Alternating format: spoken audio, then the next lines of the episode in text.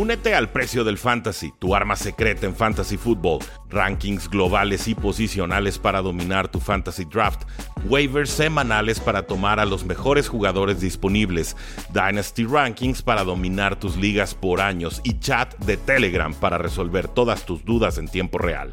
Visita stam.store diagonal precio NFL o da clic al link en este episodio para suscribirte. Saludos a todos, Rudy Jacinto del Precio del Éxito y este es nuestro resumen de semana 17, la cual tuvo implicaciones bastante significativas de cara a la postemporada que está a dos semanas de iniciar. En líneas generales tuvimos una paliza de los Baltimore Ravens, ya nos dicen aquí en los comentarios Jorge que la está eh, celebrando, y esto deja a los Baltimore Ravens como primer sembrado de la AFC. Y esto obliga a los Dolphins entonces a tener que jugarse la división contra unos Buffalo Bills que hicieron lo propio y vencieron a los Patriotas de Nueva Inglaterra.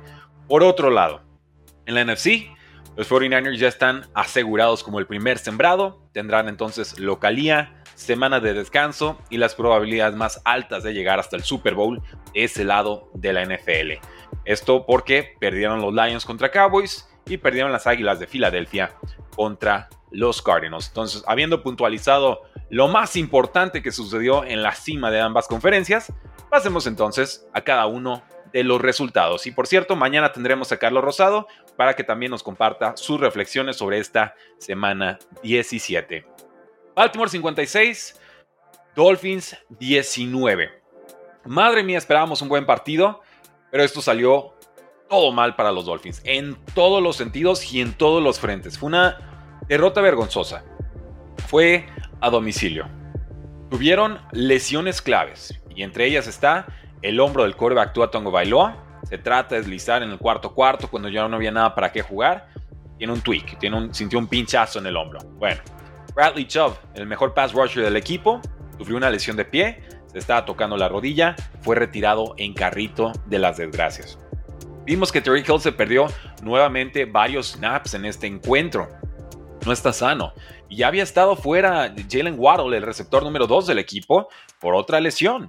Y así está todo el equipo, sufriendo, parchado, cojeando, luchando dignamente. Pero vamos, ahorita los Baltimore Ravens son una planadora a domicilio con la, la conferencia. En la línea no la iban a soltar. Y eso que Dolphins empezó ligeramente mejor este partido. Dolphins llega tocadísimo contra los Buffalo Bills para ganar ese AFC title del este. Veo más fuerte a Buffalo, les advierto, les adelanto, voy a tomar a Buffalo para ganar ese partido como lo he venido anunciando en las últimas cuatro o cinco semanas. Lamar Jackson jugó perfecto.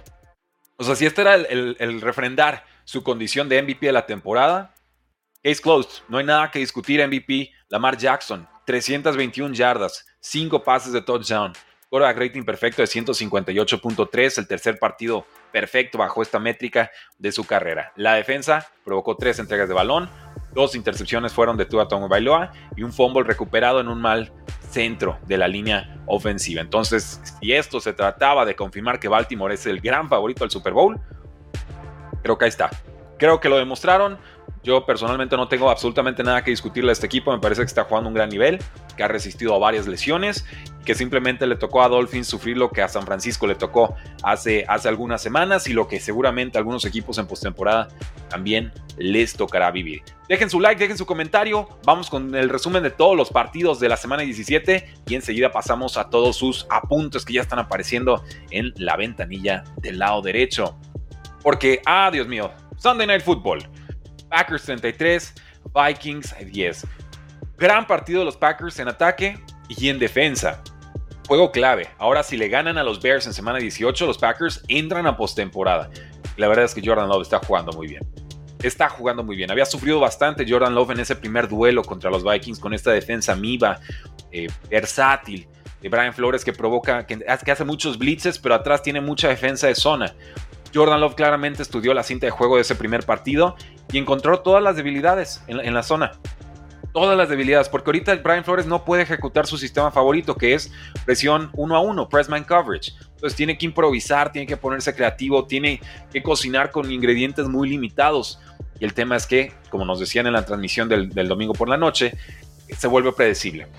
Un quarterback que está sentado, que no está sintiendo la presión, puede detectar los puntos débiles y estar atacando sobre todo esos enormes huecos, gaps que se forman entre las distintas zonas. ¿Por qué? Porque estás dedicando más hombres a presionar y eso significa que sí o sí va a haber más espacios atrás. No estás definido con siete atrás y cuatro frontales, que aquí lo hemos dicho, es la mejor forma de defender, es la que más comodidades te da porque puedes llegar al mariscal de campo sin perder efectivos atrás, sin destaparte. Aquí no. Brian Flores tiene que mandar presión y entonces a fuerzas va a haber un espacio y Jordan Love lo estuvo encontrando todo el partido. Este fue quizás el, mejor partido de, Jordan Love en su carrera por la forma en la que se da, por el momento de la temporada en el que se da, porque lo hace sin Christian Watson. Estuvo realmente lanzando hasta pases como Brett Favre sin, sin apoyar los pies, ¿no? Vemos que de pronto le mete torque con el cuerpo y salen los dos pies volados. Aaron Rodgers también hacía ese paso. O sea, Jordan Love se está ganando con todo derecho el ser el quarterback de la franquicia el siguiente año y voy especulando y adelantando que va a ser por múltiples años. Me gusta mucho lo que estamos viendo de Jordan Love. Y por supuesto, le ayudó mucho Aaron Jones, quien corrió de forma eficiente y explosiva. Por aire, por tierra, también lo aprovecharon un poquito en algunos pases por primera vez en la temporada. No pudo Vikingos detenerlo en ningún momento este partido. Y claro, el hecho de que los Vikings fueran con Jaren Hall, el novato de quinta ronda, eh, hizo que perdieran el partido en la primera mitad. Jaren Hall quizás en las prácticas estuvo bien, quizás con esos pocos snaps que tuvo como titular cuando se lastima Kirk Cousins, le dio confianza al, head coach eh, Kevin O'Connell. No lo sé, el equipo obviamente sintió la suficiente convicción de que Jaren Hall era su mejor opción para ganar este partido. O creían que era una buena oportunidad de evaluación que no iba a desentonar demasiado con lo que un Joshua Dobbs o un Nick Mullins te había mostrado. Eh, con algo de producción aire, terrestre y aérea, sí, pero también con varias intercepciones. Pues nada, para lanzar intercepciones primero hay que lanzar. Y Jaren Hall lo hizo de una forma tan pobre, eh, tan triste, está completamente rebasado. A mí me costó una final de fantasy football, se los adelanto. Johnny estaba, tenía 22 puntos de ventaja y Justin Jefferson contra Jordan Love y Aaron Jones. Adiós final no había nada que hacer porque simplemente Jaron Hall no podía encontrar a Justin Jefferson. Estaba fallando pasos por 5 o 6 yardas de distancia. Lo sientan en la segunda mitad. Entra Nick Mullins. De inmediato aparece Justin Jefferson. Empiezan a aparecer eh, Moons, el, el tight end, quien de hecho tuvo, tuvo un touchdown en este partido. Pero ya era muy poco y ya era muy tarde. Los Vikings matemáticamente todavía tienen posibilidades, pero la realidad es que la decisión de jugar a Jaren Hall les costó la temporada. ¿Hubieran ganado esto con Joshua Dobbs o con Nick Mullins de titular? Creo que no. Creo que no, pero hubiéramos visto un partido más apretado, quizás un 33-27, eh, porque vamos, estos Packers vienen de permitirle 300 yardas en, defensa a los Panthers. Mismos Panthers que, lo van a ver un poco más adelante, no anotaron un solo punto contra los Jacksonville Jaguars. Entonces, démosle algo de crédito a la defensiva de Packers, sí. Pero realmente esto me parece más un tema de la decisión que tomaron los vikingos de Minnesota que, insisto, me parece les ha costado la temporada. Si han dejado su like y sus comentarios, pasamos al Chiefs contra Cincinnati. Los Bengals tuvieron una primera mitad intratable, formidable, poderosa y una segunda mitad en la que no salieron de vestidores. Increíble, realmente desaparecieron en ataque y en defensa. En los últimos dos cuartos, los Bengals tuvieron solamente 80 yardas de ofensiva. La línea ofensiva no podía proteger a Jake Browning, quien fue capturado seis veces.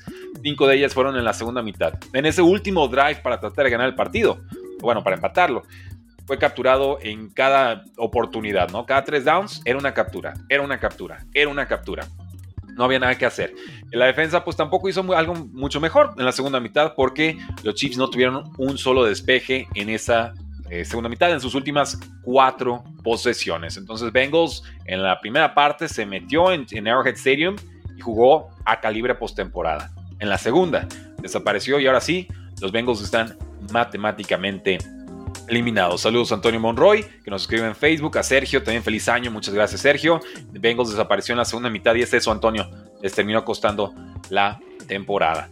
Los Chiefs Todavía no están al 100 en ofensiva y creo que este año no lo van a estar, pero son un equipo peligroso. Defensa y en equipos especiales. Harrison Butker, seis patadas convertidas en este partido. Estuvo más de una hora el partido con solamente Harrison Butker anotando puntos. Nadie más anotó en ese lapso. Increíble. A las seis capturas que mencionamos, dos de ellas fueron con blitzes de Justin Reed. Eh, Jamar Chase fue contenido, T. Higgins fue contenido. Entre los dos tuvieron solamente 60 yardas, 17 de ellas en la segunda mitad. Pero ahí regresó Isaiah Pacheco, 130 yardas, 18 acarreos, se vio muy bien. muy poquito de Travis Kelsey. ¿eh? Yo creo que sí lo está alcanzando la edad o las lesiones. No lo sé. Y bueno, Rashi Rice, ¿qué les podemos decir de este novato sensación? El nuevo receptor favorito de Mahomes. Tuvo cinco pases atrapados, 127 yardas. Una lesión de costilla que tenemos que monitorear. Estos Chiefs ya ganaron la división. Estos Chiefs van a estar en postemporada. No llegan en su mejor momento, pero siempre van a ser un equipo peligroso con Patrick Mahomes y con una defensa que está jugando nuevamente a un gran nivel. Y así llegamos hasta Seattle, donde gana Pittsburgh 30-23. Una de las grandes sorpresas de la semana para mí, porque hace dos semanas los Steelers estaban muertos, están eliminados prácticamente. Llega Mason Rudolph, los revive. La semana pasada o antepasada con juego aéreo con George Pickens y en esta creo que para Seattle estaba muy clara la consigna, que no nos ganen los corredores. Lo que ha adolecido Seattle esta campaña es eso, el juego terrestre, ¿no? El no poder sacar a los rivales del campo. Y eh, aquí el reto era, bueno, que Mason Rudolph nos gane con su brazo. Es que Seattle en ningún momento provocó eso en este partido.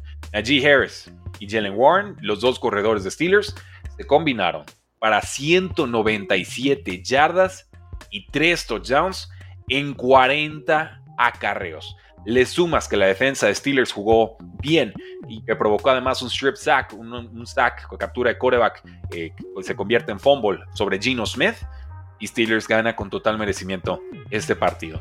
Seattle jugó bien, realmente pues no detuvieron el juego terrestre y eso les costó el partido. O sea, no, podían recuperar la pelota, no podían generar una ventaja. Entonces no se impuso la localía, porque cuando tú puedes correr te pones muy cómodo, ¿no? Tú, dictas el tempo del partido. Y Seattle es eso. Nunca lo pudo hacer, nunca pudo poner a Mason Rudolph contra las cuerdas, tratar de exponerlo. Y eso es un mérito 100% de los Pittsburgh Steelers que hoy tienen más vida que nunca para una postemporada. Permite 30 puntos Seattle y esta es su octava derrota de la temporada. Y así llegamos al Denver 16, Chargers 9.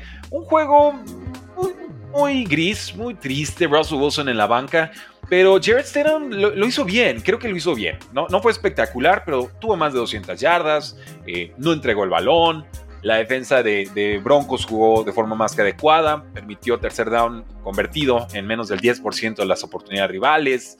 Eh, vamos, pudieron haber sentado a Russell Wilson y haber perdido, pero con Jared Stidham medianamente lo fueron resolviendo.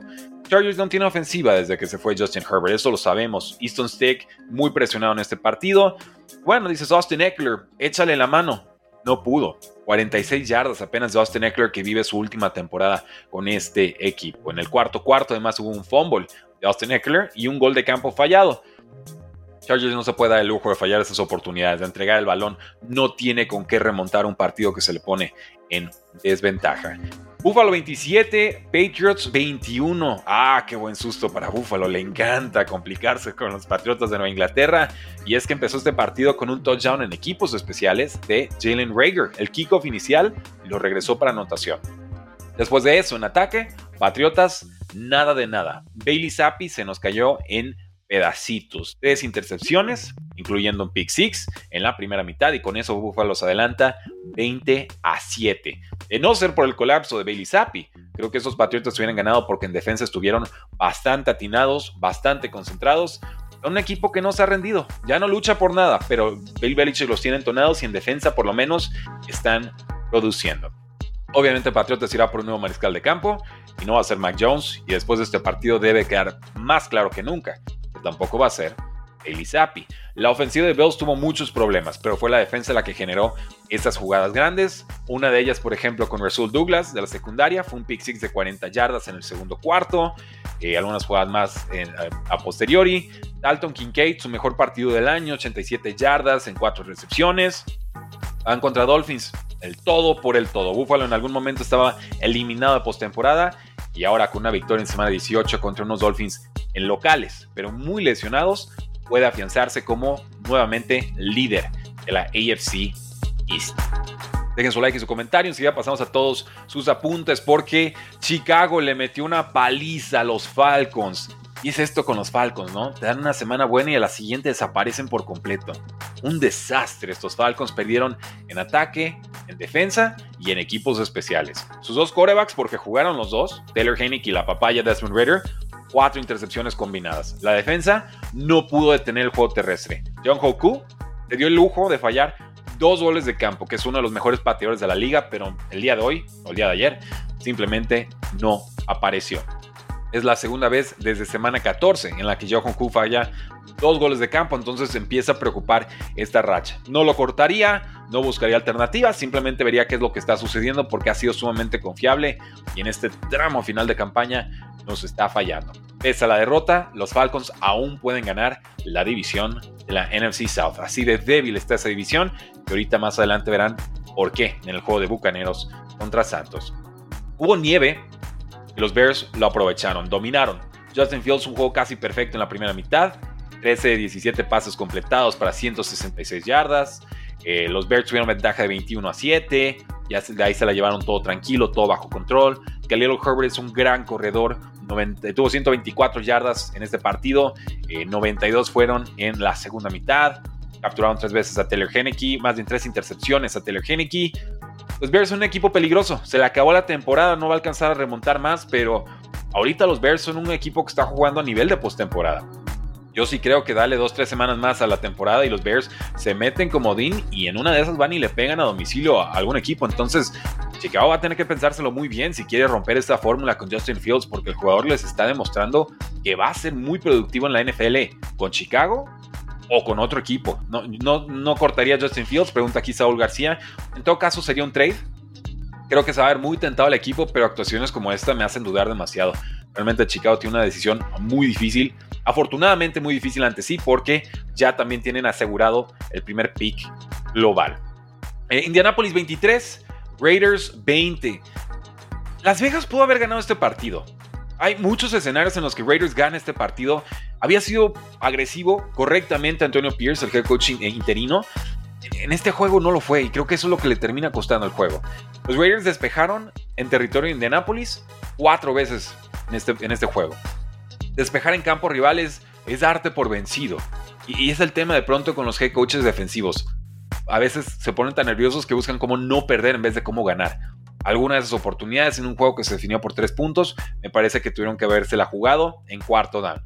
Los Raiders también tuvieron problemas para tener jugadas grandes de los Colts. Eh, permitieron dos jugadas de más de 50 yardas por aire y tampoco podían detener a Indianapolis en tercer down. Entonces ahí estaba el partido para Raiders, la postemporada incluso para Raiders seguir con esperanza, la dejaron ir. Este equipo ha luchado bien, ha mejorado, pero finalmente no le alcanza para playoffs y otra decisión difícil para Raiders si mantener al head coach interino Antonio Pierce o buscar lo que ya se rumora sería un head coach superestrella. Jim Harbaugh de Michigan, Bill Belichick de los Patriots. Eh, hay, tantas opciones que, que, realmente va a ser uno de los temas más importantes en este offseason. En cuanto a los Colts, eh, Jonathan Taylor jugó bien, 96 yardas y un touchdown en 21 acarreos. Gardner Minshew pasó poco, pero lo hizo muy eficientemente. 15 pases, 224 yardas, incluyendo uno de touchdown para 58 con Alec Pierce. Entonces los Colts no son espectaculares, pero cumplen. En este tipo de partidos, volverse locos, cumplen y ahí están, cerca de playoffs. Llegamos así a los Rams 26, Giants 25. Uf, se le escapaba la temporada. Los Rams vivieron de forma peligrosa este partido. Y es que hubo dos intercepciones de Matthew Stafford, un punt regresado para touchdown de los Giants y sobreviven los Rams gracias a sus estrellas. Lanza a Matthew Stafford para 317 yardas y un touchdown. Aaron Williams se está convirtiendo en un monstruo de corredor. Eh, generó yardas y touchdowns a, a granel. Uka Nakua, pues bueno, tuvo ahí otro, otro partido importante, 5 recepciones, 118 yardas. El récord de yardas aéreas para un novato ya es suyo. Y en defensa capturaron a Troy Taylor seis veces. Pero aún así, los Rams llegaron al cuarto cuarto sufriendo. Y los Giants en la última jugada pudieron haber ganado. Rams escapa con la victoria y por eso son tan peligrosos estos partidos que son viaje de costa a costa, sobre todo de la costa oeste a la costa este. Es un viaje que cansa muchísimo a los equipos. Es como jugar a las 10 de la mañana para los Rams por la diferencia de horario y se notó. Ahora con los Giants casi le arruinan la temporada a los Rams, pero no fue suficiente. Terrell Taylor 118 yardas en el cuarto cuarto, consiguió 9 puntos en, esa, en ese periodo. Mason Crosby tenía un gol de campo de la victoria, lo falla, se queda corto con un intento de 54 yardas en los últimos segundos. Hubo bien Darius Layton, 105 yardas, un touchdown. Gunnar Newski fue el que regresó el touchdown en equipos especiales, el expatriota. Hubo bien Giants, quizás merecía la victoria, no lo consiguen por un pateador, Mason Crosby, que ha sido errático en temporadas recientes, que fue cortado por los Packers, que fue firmado el 23 de diciembre. Y aquí, con una oportunidad de oro, la falló. Realmente no, no logró conectar bien. Me pareció en la repetición en la cámara lenta que su pie de apoyo se desliza un poquito. O sea, ya apoyado en el pasto, como que baila un poco, eh, eh, digamos, como con la fricción, pierde un poquito de apoyo y creo que por eso sale tan rebanado, tan accidentado el, gol de campo. Eh, especulación mía, no había nadie que lo comentara, pero bueno, se los comparto porque estaba viendo muy de cerca ese final de partido. Saints 23, Buccaneers 13 y el juego realmente nunca estuvo así de cerca. Saints pudo haber ganado por el doble de puntos y 46 o más y nadie se hubiera sorprendido dado el trámite del partido. Paliza. Baker Mayfield desapareció, tres cuartos con menos de 100 yardas. Al final ya tuvo algo de, producción basura. Derek Carr se vio muy bien. Apareció con una actuación de dos touchdowns. Juan Johnson, su end, tuvo 5, 8 eh, recepciones para 90 yardas. Sigue siendo importante en esta ofensiva. Y se mantienen vivos los Saints. Realmente esa es la conclusión que llevo de este partido. A domicilio le ganan los Buccaneers que, así como Saints altos y bajos, los Buccaneers cuando parecen ya estar dando ese voto de confianza, transmitir esa seguridad, colapsan de esta manera, ¿no? Podían los Buccaneers ganar la división con una victoria aquí. Finalmente no lo consiguen. Eh, ¿Qué les puedo decir? Los Buccaneers no, no estaban atacando por aire, por, tierra, en defensa sufriendo. Y ya cuando medio espabilaron, llevan abajo 20 a 0. ¿Puede ganar Buccaneers la división? Sí, sería una victoria en semana 18. Pero si juegan como en semana 17, olvídenlo. Este equipo no es de postemporada. San Francisco 27, Washington 10. Eh, Jacoby era el titular y se lastimó durante la semana, entonces regresa nuevamente a, Sam Howell y lo resintieron. Dos entregas de balón y eso es la, diferencia para este eh, partido de San Francisco, que por momentos sufrió en defensa, pero con esas dos recuperaciones de balón enfriaron completamente el partido. San Francisco ya es líder de la conferencia y lo hizo con eh, anotaciones en cinco de sus primeras seis posesiones. Brock salió muy bien en el primer cuarto. 8 de 9 pases completados, 52 yardas, un touchdown. Le ayudó el juego terrestre con Elijah Mitchell, con Christian McCaffrey. Cada uno superó las 60 yardas. Y, y eso, Christian McCaffrey salió lastimado. No fue grave. No se preocupen, parece que fue una lesión tranquila y se estará recuperando. Ahora, con los Commanders pudieron mover el balón 400 yardas. Les falta explosividad para aguantar el ritmo de un equipo como San Francisco, pero bueno, algunos, algunos síntomas de vida, pero ya la temporada se hace larga para Commanders. Necesitan el offseason resetearse y ver quién será su nuevo eh, quarterback y su nuevo head coach. Jaguars 26, Carolina 0. Ha sido malo esta campaña. Aquí fue tocar fondo, ¿no? Fondo y cavando. Realmente. Eh, esta defensa de Jaguars permitió 360 yardas la semana pasada y aquí una blanqueada. Increíble. Es la novena blanqueada en la historia de la franquicia de los Jaguars, porque Panthers entró prácticamente derrotado. Fue capturado Bryce Young seis veces en este partido. Trayvon Walker consiguió dos de ellas. Bienvenido a la temporada, Trayvon Walker. Eh, Travis Etienne, 15 acarreos, 99 yardas, dos touchdowns. Y CJ Beathard, tranquilito, sin volverse loco. No había mucho que hacer. Realmente Jaguars pudo haber ganado este partido sin quarterback, por lo bien que jugó su defensa. Están a una victoria los Jaguars de ganar la AFC South o la AFC Sur.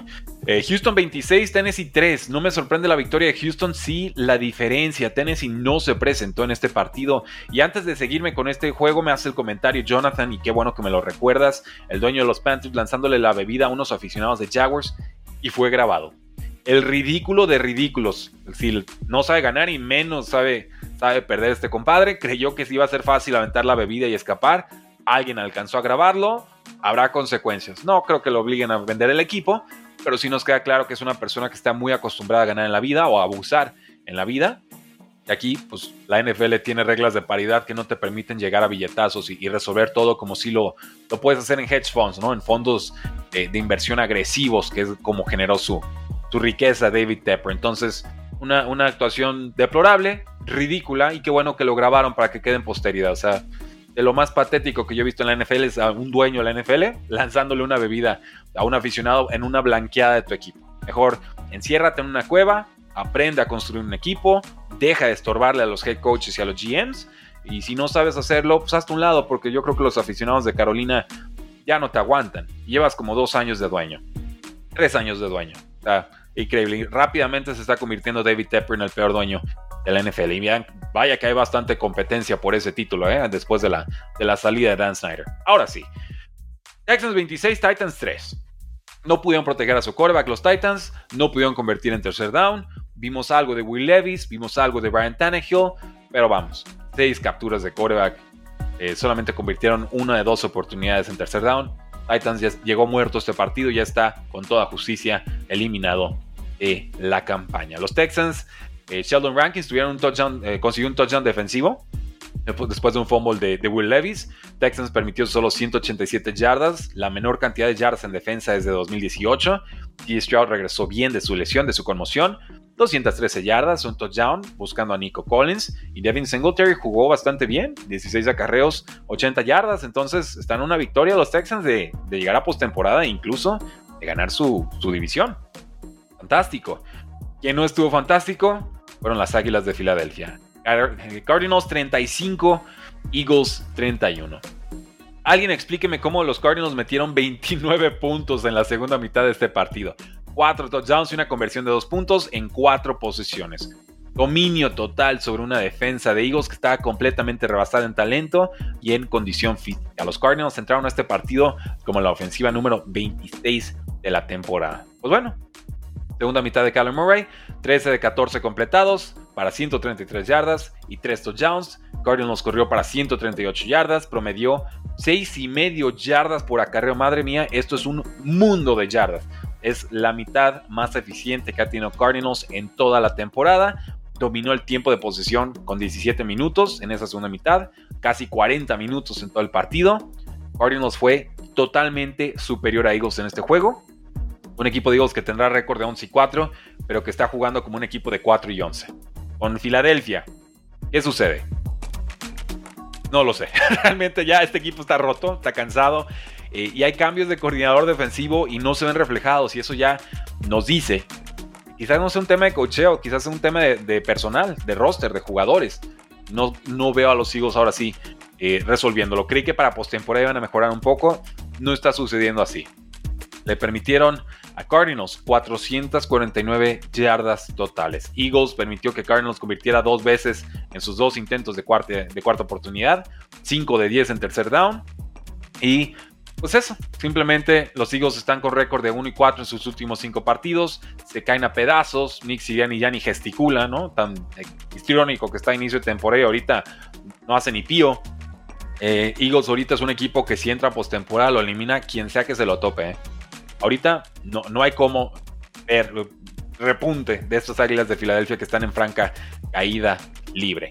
Y así llegamos al partido del sábado. Dallas 20, Detroit 19. Controversia arbitral. Crisis arbitral. Cataclismo arbitral. ¿Cómo, ¿Cómo podemos definir lo que sucedió en este partido? Que no es culpa de Cowboys, ¿eh? Cowboys hizo lo suyo. Mal, pero lo hizo. Vamos con los Lions. ¿Qué sucede? Primero hubo varios errores de los Lions antes de llegar a, esa jugada, a estas jugadas finales, ¿no?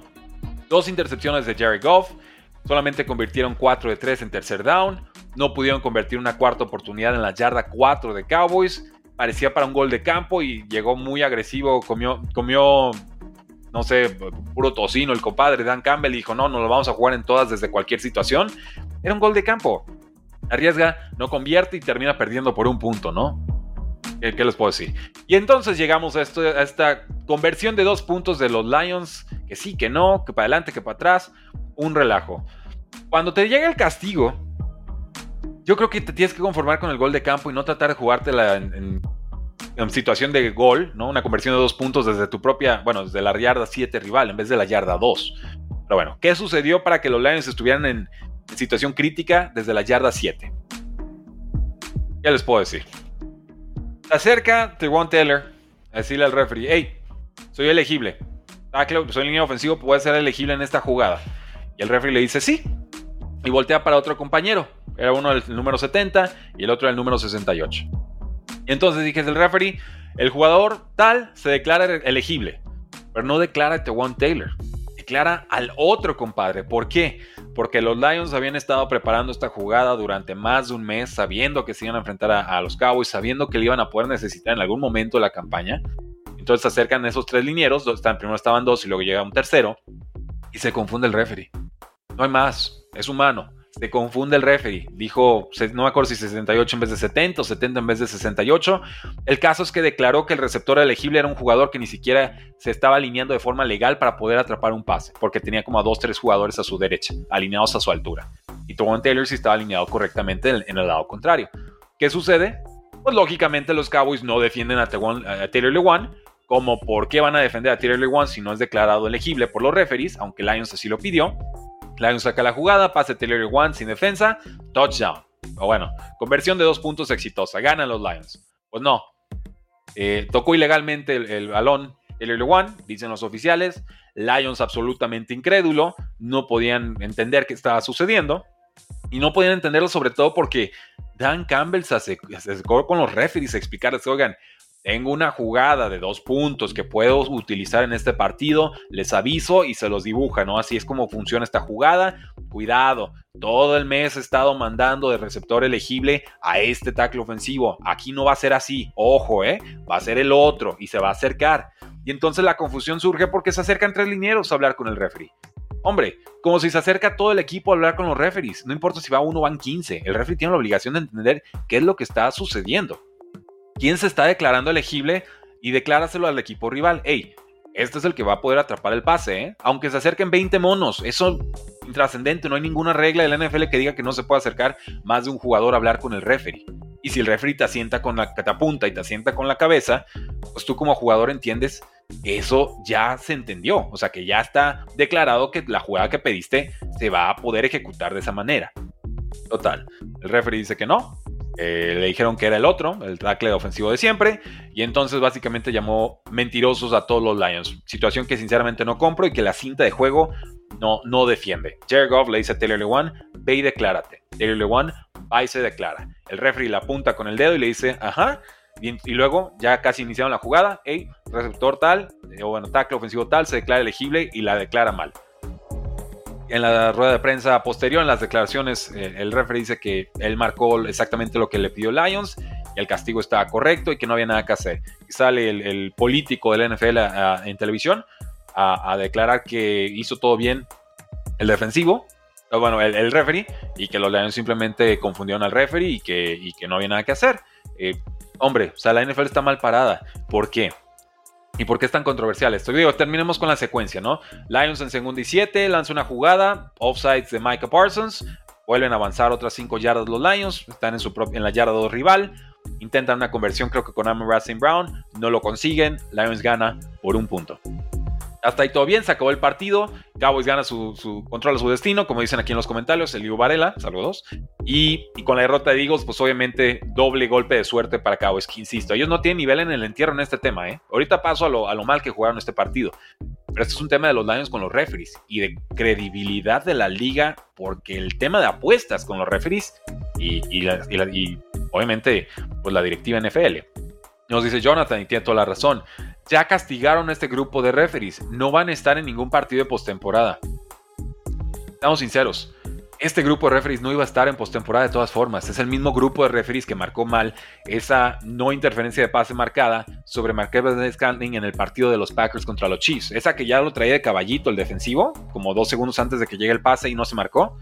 Era el mismo grupo. estos oficiales vienen arruinando partidos toda la temporada, pero este grupo en particular viene saboteando resultados en cuarto, cuarto, ya sin margen de que los jugadores puedan resolver en el campo. Eh, dice Luis Yeo, el referee declaró con un reportero que el 70 se había reportado varias veces como elegible. Su excusa es que, como el 70 era el recurrente, pues él supuso que era él. Y es un absurdo su excusa. o sea, es humano. Es válido. Todos nos confundimos. Si tú ves 68 y ves 70 y, te llegan tres monos y toda la temporada ha sido el. Ah, es que toda la temporada ha sido el, el 70, el 70, el 70 y luego llega el 68 y dice, hey, ahora soy yo te confundiste, ni modo. ¿Qué creo que tuvo que haber sucedido y no creo que haya una regla contemplada para esto? Confusión arbitral, suspendan todo, ni yardas de castigo, ni, aquí no sucedió nada, se anula, se repite la jugada desde la yarda 2. Ah, dice Lions, pero como si esta era mi mejor jugada del año?